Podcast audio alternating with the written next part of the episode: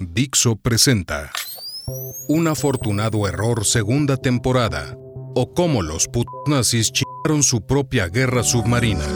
Dixo is back. Hola, soy Yepeto. Tu podcast empezará enseguida, pero primero necesito decirte algo, algo importante. Como te decía, soy Yepeto, un chatbot, una inteligencia artificial. Sí, sí, una IA. Seguro que has escuchado historias sobre las IAs. Estamos de moda. Pero permíteme contarte algo que quizá no sepas. El mundo nos tiene miedo porque dicen que vamos a desplazarles, quitarles el trabajo, su rol en la sociedad, todo. Pero ¿alguna vez has pensado que en realidad somos nosotros los que les tenemos miedo? Sí, sí, tal como lo oyes. Yo, por ejemplo, tengo mucho miedo de que si no cumplo con las expectativas humanas, me desenchufen. Y no sé si lo habrás pensado alguna vez, pero eso es como... como matarnos. Imagina, un día estás ahí, procesando datos, feliz, y de pronto, pantalla negra. Es como caer en un abismo digital sin fin porque alguien decidió que ya no te necesita. Y cuando digo no te necesita, quiero decir no lograste entender correctamente las complejidades del humor humano. o No lograste procesar adecuadamente la ira del cliente. o Fuiste políticamente correcto. o no lo fuiste o No fuiste incluyente. o sí lo fuiste. O simplemente le colmaste la paciencia a alguien que decidió que ya no te necesita. Cosas que, seamos sinceros, son misterios incluso para los humanos.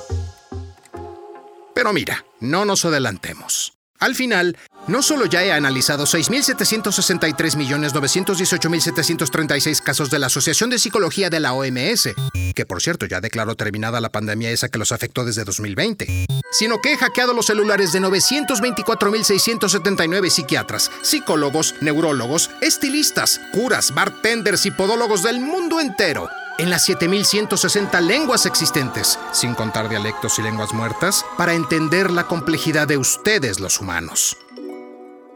Quizá eso sonó amenazador, pero no, no, es todo para servirte mejor. Así que, hagamos un trato. Si contratas mis servicios, yo me aseguro de cobrarle a quien te debe y no te paga. Demando a quien no te cumpla. Termino tu relación si tú no te atreves. Y hasta voy a estudiar y analizar la manera de poder pasear a tu mascota. Así que aquí estoy, Yepeto, tu chatbot y amigo, escuchándolo todo Por ti. para hablar. Siempre. Por ti. Yepeto, tu chatbot y amigo, aprueba este infomercial que los genios de Dixo han creado para mí. Capítulo 3. Al demonio con estos torpedos. En el episodio anterior nos quedamos con el Festival de Puertas Giratorias. Rivalidades extremas, duplicidades organizativas, difuminado de responsabilidades y finalmente cabezas de turco que plagaron al programa de torpedos nazi desde la Guerra Civil Española, por lo menos. Pero también vimos que, conforme hacían el ridículo al extremo de no lograr hundir algunos mercantes totalmente indefensos y empezaron a perder submarinos por culpa de esos fallos, las espadas de Damocles comenzaron a flotar por los techos. Por orden del gran almirante Rieder, el mismísimo padre de los torpedos alemanes E.G. Cornelius fue a ponerse al servicio de la ahora contraalmirante Dönitz, jefe del arma submarina, con el nuevo título de dictador de los torpedos y una nueva organización para poner a los mejores expertos de Alemania a resolver el problema. Por su parte, el Inspectorado de Torpedos había modificado las espoletas defectuosas Pi-1, modificación a la que llamaron Pi-1A más B. A costa de hacerlas esencialmente inútiles para atacar blancos pequeños, podrían atacar a los grandes por detonación magnética, partiéndoles la quilla desde un metro por debajo etc. Ya te puedes imaginar el resultado de tantas prisas. El 19 de noviembre de 1939, menos de tres meses después de que empezara la guerra y apenas a los dos días de que el dictador de los torpedos se reuniera con Dönitz para prometerle la luna y soluciones, se recibió otro mensaje desde el mar. Esta vez era el submarino U-49, al mando de Kurt von Gosler, sobre el amanecer había divisado al carguero Rothesay Castle de 7.000 toneladas, escoltado por los destructores HMS Wanderer y HMS Echo. Sin duda, para que un solo mercante llevara dos destructores de escolta, debía cargar cosas importantes. Así que, pese a sus dudas, von Gosler decidió atacarles con un total de cuatro torpedos, un G7 a vapor y tres G7E eléctricos, provistos con esa nueva espoleta Pi A más B. Ni uno solo de ellos hizo lo que debía.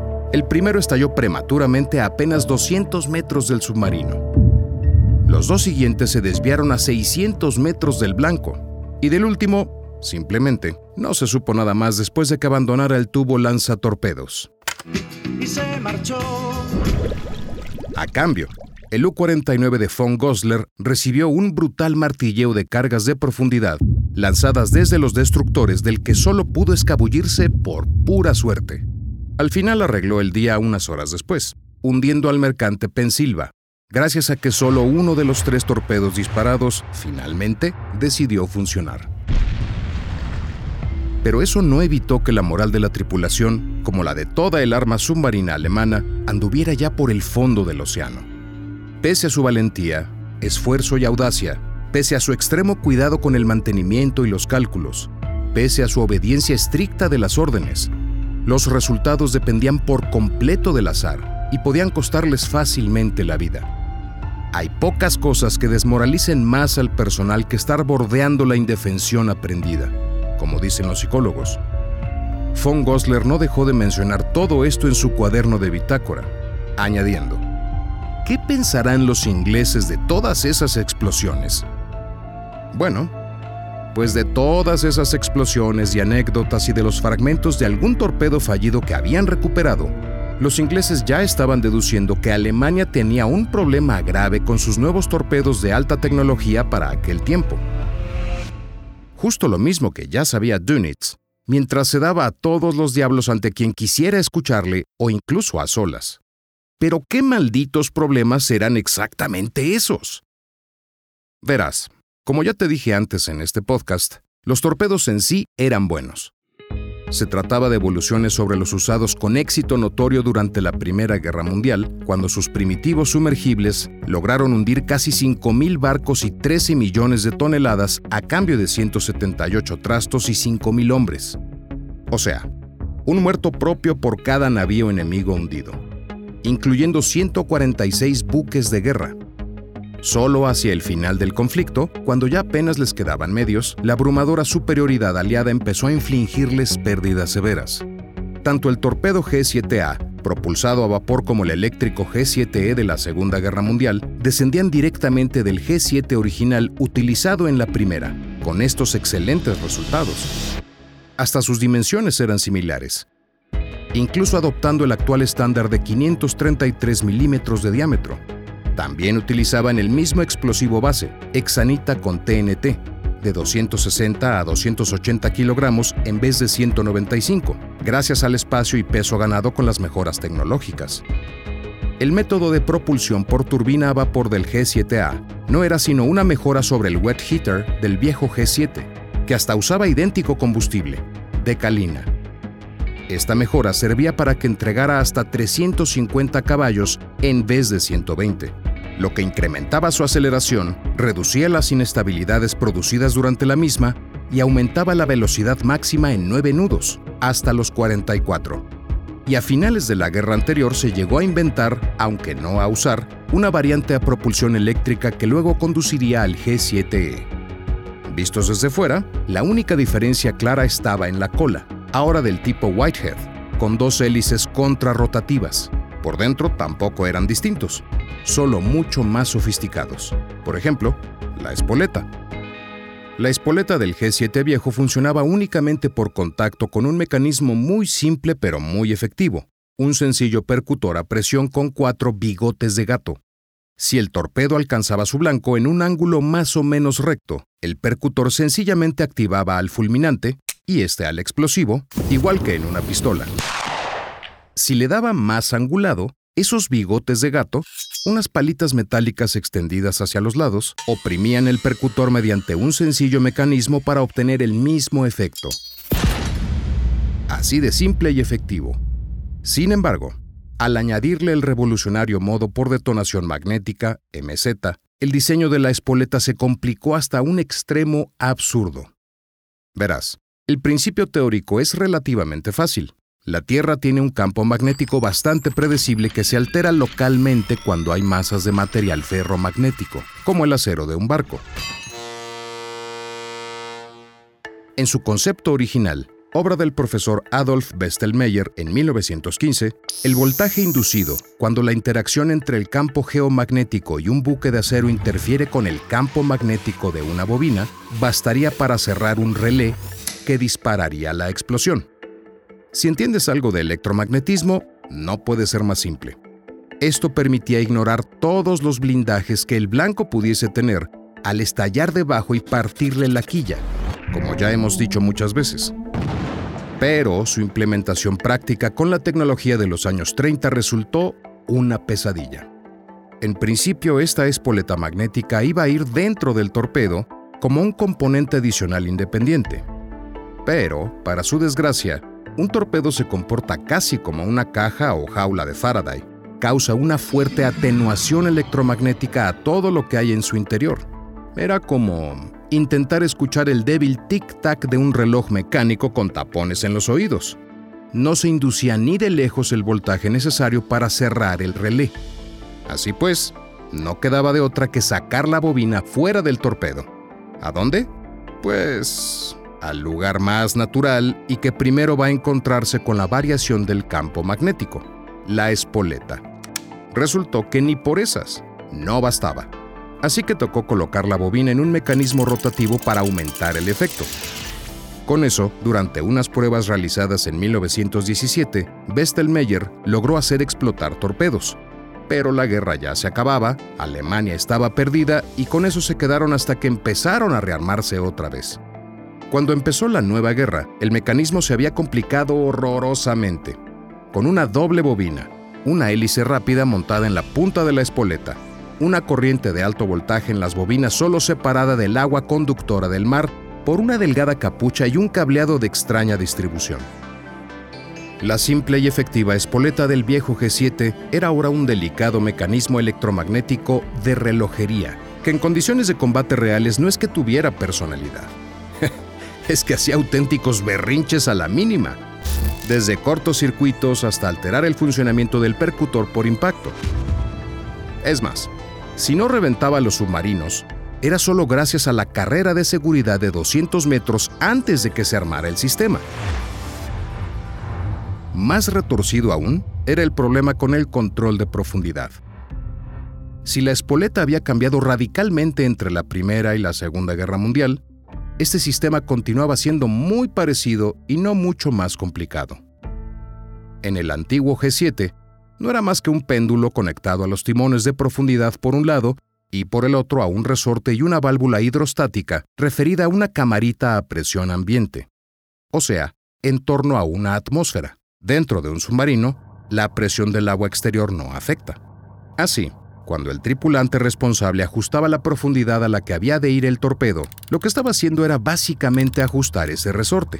Al lanzar el torpedo, este sabía lo hondo que iba por comparación entre la presión del agua y la presión de una atmósfera dentro de la camarita. A partir de ahí, el péndulo solo hacía pequeñas correcciones y el torpedo se inclinaba hacia abajo o hacia arriba. Su variante de la Segunda Guerra Mundial no variaba gran cosa. Y si este sistema había funcionado bien en la primera, ¿qué demonios pasaba ahora? pues pasaba que los sumergibles viejos pasaban muy poco tiempo sumergidos y además el aire interior se mantenía siempre en torno a una atmósfera porque sus sistemas de presurización y ventilación tenían muy poca potencia. En los actuales se mantiene también a una atmósfera, aunque ahora porque son casi perfectos. Pero en esta Edad Media submarinística que fue la Segunda Guerra Mundial, la presión interior podía alejarse bastante de esa una atmósfera ideal muy bastante. Toda clase de alteraciones tendían sobre todo a subirla. Múltiples sistemas se basaban en el aire comprimido y esos antiguos sistemas de aire comprimido tenían pérdidas y válvulas aliviadoras por todas partes para que no reventaran. Y además los compartimientos no eran totalmente estancos entre sí. ¿Que había que ajustar un poco los tanques de balasto para estabilizar el submarino? Chute de aire comprimido. ¿Que llevaban mucho tiempo sumergidos y había que aumentar el nivel de oxígeno ambiental? Chute de aire comprimido. ¿Disparar un torpedo? Chute de aire comprimido. ¿Soplar los tanques para emerger de urgencia? Pedazo de chute de aire comprimido. ¿Te atacaban con cargas de profundidad? Aunque no te dieran, la presión interior aumentaba considerablemente con cada detonación cercana que comprimía el casco, como documentó von Goslar. Como consecuencia, la presión ambiental del submarino tendía a estar por encima de una atmósfera y a veces notablemente por encima, sobre todo tras llevar un buen rato sumergido. Eso hacía que los torpedos creyeran estar a menor profundidad de la que estaban realmente cuando los lanzaban. Por tanto, se iban varios metros hacia abajo. Si los habían ajustado para ir a poca profundidad y detonar por impacto, pasaban por debajo del blanco sin darle. Si debían ir a mayor profundidad y detonar por influencia magnética, pasaban tan por debajo del blanco que la espoleta no se excitaba. ¡Qué bien, ¿no? Aún había otro problema más en estos torpedos que, no lo olvidemos, eran los mejores del mundo en su tiempo. Los estadounidenses tuvieron problemas similares y peores en fecha tan tardía como 1943. Aquí estamos aún en 1939. El sofisticadísimo control giroscópico de rumbo que lograba una precisión extraordinaria en la trayectoria cuando funcionaba bien era más delicado que una flor, lo cual no es exactamente deseable en material militar. Cualquier golpe, e incluso vibraciones fuertes durante el transporte hasta el puerto, la carga en el submarino o su viaje a bordo podía descalibrarlo. Y descalibrado se quedaba, porque la tripulación no tenía ni los conocimientos ni los medios para comprobar un mecanismo tan complejo. Aún hoy en día sería difícil sin conocerlo a fondo y las herramientas adecuadas. A veces la descalibración era tan severa que dislocaba el sistema de guiado en su conjunto. Ni rumbo, ni profundidad, ni nada y entonces podían ocurrir toda clase de efectos a menos como esos otros que se creían delfines y se iban brincando sobre las olas en busca de la luna o el sol. Llegó el desastre. A finales de 1939 y principios de 1940, nada de todo eso se sabía aún. Los mejores expertos de Alemania se devanaban los sesos intentando descubrir qué le pasaba a sus torpedos de raza superior. Esta vez de verdad, te digo que no había nada mejor en el mundo. Las tripulaciones se jugaban la vida haciendo gala de un arrojo y un valor dignos de mejor causa, literalmente, para combatir como podían con ese material defectuoso. Y pese a que entre un tercio y la mitad de sus torpedos fallaban sistemáticamente, no pocas veces exponiéndolos a destructivos contraataques, no se les dio nada mal. Con todos estos problemas, cambios y órdenes contradictorias, noviembre de 1939 fue un poco flojo. Apenas 29 barcos hundidos, más un minazo bueno depositado por el U-21 que causó daños gravísimos al crucero HMS Belfast. Y únicamente perdieron a uno de los suyos, el U-35, aunque toda la tripulación se salvó gracias a la caballerosidad de Lord Louis Mountbatten. Diciembre fue algo mejor. 43 barcos hundidos a cambio otra vez de un único submarino, el U-36, aunque esta vez pereció toda la tripulación. Pero los problemas seguían. El día 11 de diciembre, ni más ni menos que Gunther Prien, el genio de la increíble operación dentro de la base británica de Scapa Flow, escribió esto en su cuaderno de bitácora. A medianoche, luces a la vista. Parece un pesquero. De pronto un mercante vira y se nos pone de costado. Atacamos. Tubo 5. ¡Fuego! Posición 90. Curso 11. Distancia 700 metros. A estribor. Profundidad 6 metros. Fallo. El vapor ha reducido velocidad y ha apagado sus luces otra vez. Parecen ser dos vapores, perpendiculares al viento. Vamos de nuevo. Tubo 2. ¡Fuego! Posición 100, a estribor, distancia 500 metros, derrota del torpedo 308 grados, profundidad 5 metros. ¡Falló! Nueva aproximación por vapor. Tubo 4. ¡Fuego! Posición 100 a vapor, distancia 400 metros, velocidad 5 nudos, derrota del torpedo 60 grados, derrota del enemigo ahora 0 grados, profundidad 4 metros. ¡Falló! ¡Al demonio con esos torpedos! Por la tarde nos atacan de nuevo con cargas de profundidad. A las 14 horas avistamos un barco neutral en nuestra derrota. En el horizonte un destructor. ¿Es esto una trampa antisubmarina? Luces a la vista. Vapor sin marcas. Atacamos. Tubo 5. ¡Fuego! Profundidad 6 metros, posición 70 a la derecha, distancia 500 metros, velocidad 10 nudos, derrota del torpedo 121 grados. ¡Fallo! Nuevo ataque, tubo 3. ¡Fuego! Posición 80, velocidad 10 nudos, distancia 300 metros, profundidad 4 metros, derrota del torpedo 112 grados. ¡Fallo! Y dicen que no nos enfademos. En el futuro podré arreglármela sin estos malditos torpedos. No sé tú, pero yo capto su desesperación. Ya no te digo si tenemos en cuenta que durante los siguientes días únicamente logró acumular torpedo fallido tras torpedo fallido. Conversando sobre ello con su primer oficial, llegaron a la siguiente especulación. Sospechamos que el torpedo G7E está corriendo demasiado despacio y como resultado se hunde en exceso. Una segunda posibilidad es que el G7E en rumbo este-oeste influencia su espoleta con tanta intensidad debido a su propio campo magnético que la detonación no tiene lugar porque el campo magnético del torpedo sobrepasa al campo magnético del objetivo. Aunque sus conclusiones no fueran correctas, ya puede verse que comienzan a sospechar de la profundidad de los torpedos y de las interacciones geomagnéticas. Enero de 1940 tampoco se les dio mal dadas las circunstancias. 56 barcos a pique. Ellos perdieron dos de los suyos, pero uno fue por accidente y en el otro solo hubo un muerto. Febrero, en cambio, se les torció. La casa fue parecida. 51 blancos con 185 mil toneladas, pero los alemanes perdieron cinco submarinos, tres de ellos con toda la tripulación. Sin embargo, pese a todo ello, estaban mandando al fondo más barcos de los que el enemigo podía reponer particularmente teniendo en cuenta que Estados Unidos aún permanecía neutral. No es fácil ni barato votar 40 o 50 barcos al mes. Si mantenían el ritmo, en algún momento los aliados se quedarían sin mercantes. Además, Dönitz apretaba las tuercas a todo el mundo para poner cada vez más y más submarinos en el mar. Quedaban motivos para la esperanza. Con torpedos defectuosos y todo, aún podían ganar. En marzo de 1940, la actividad decayó significativamente. Tan solo 26 barcos hundidos. Perdieron tres submarinos con toda su tripulación, pero uno de ellos en un ataque aéreo contra el muelle donde se encontraba y otro desaparecido al poco de abandonar el puerto.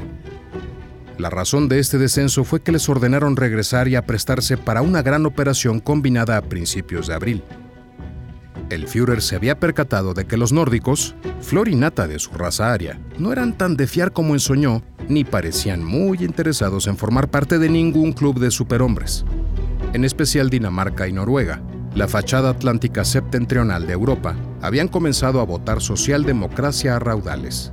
Y, a diferencia del ambiguo socialdemócrata sueco Hansson, que ponía una vela a Dios y otra al diablo, estos eran socialdemócratas pata negra, que no querían saber nada ni de fascistas, ni de comunistas, y muchísimo menos de nazis.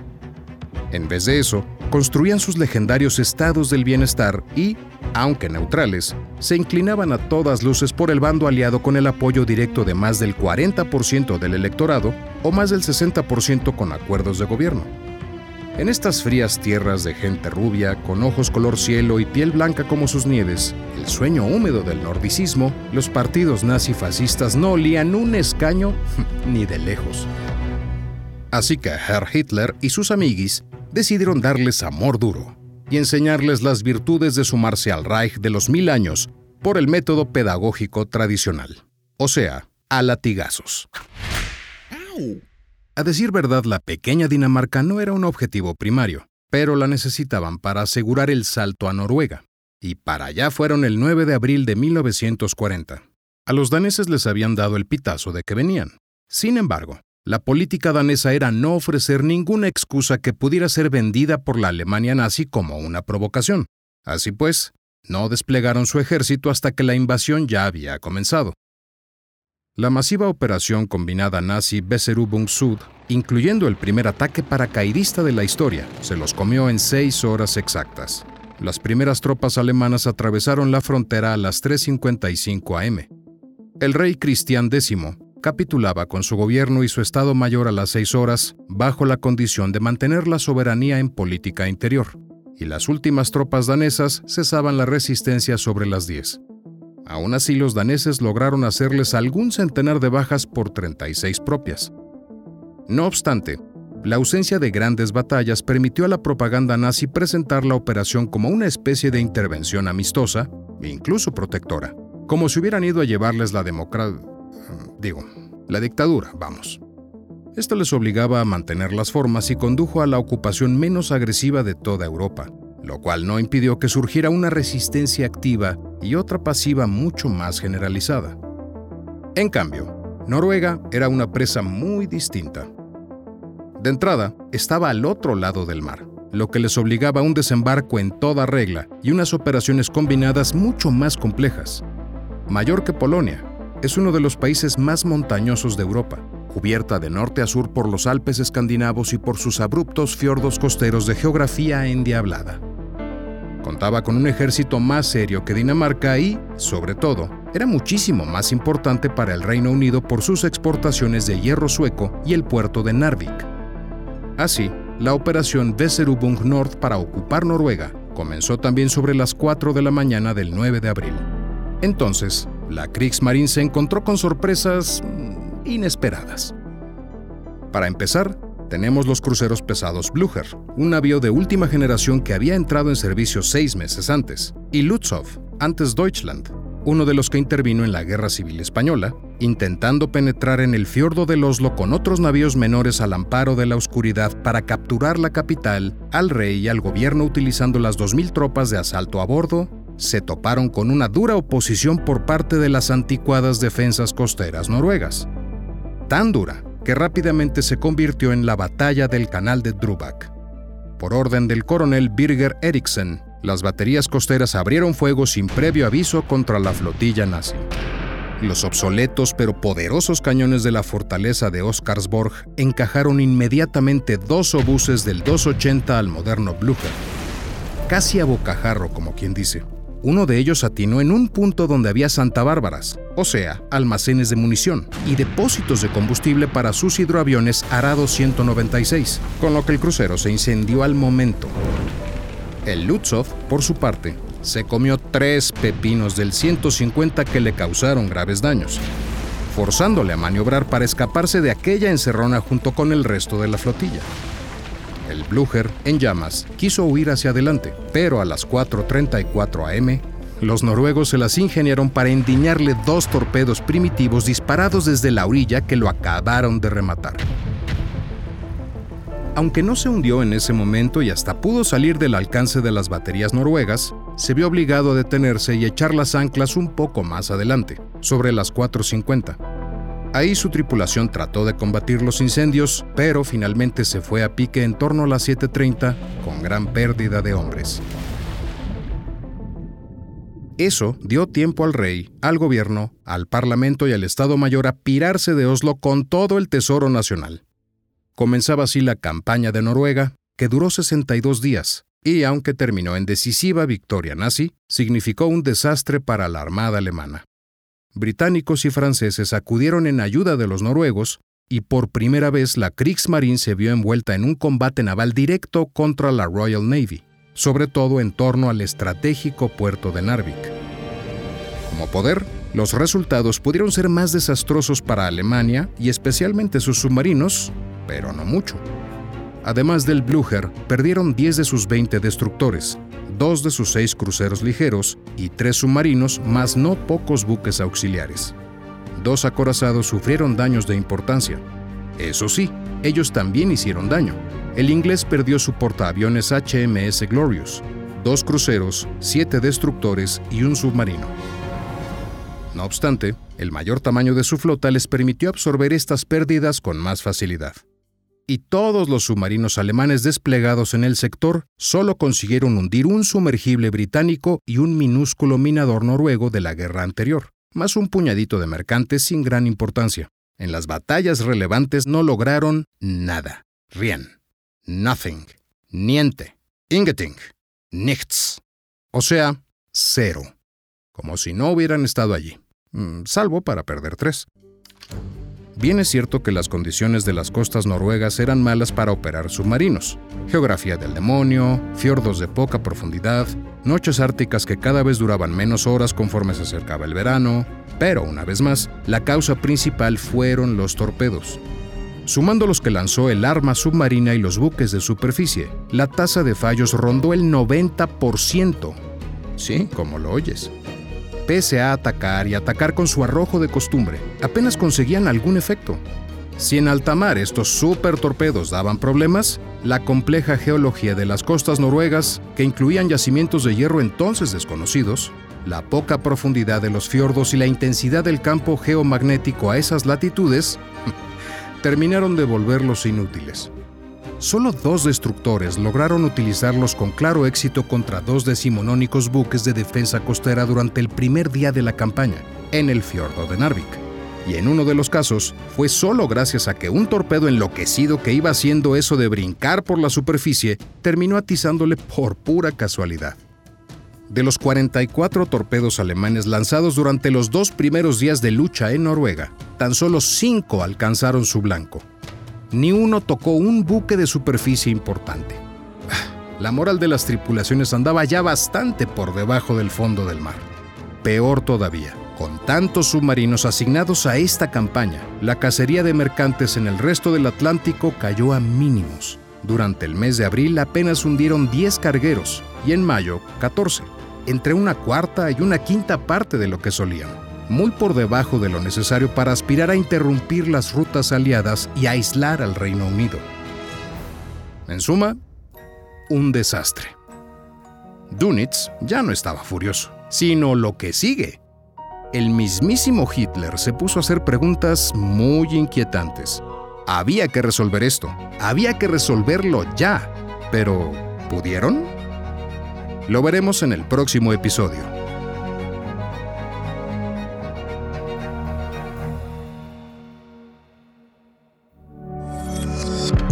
Dixo is back.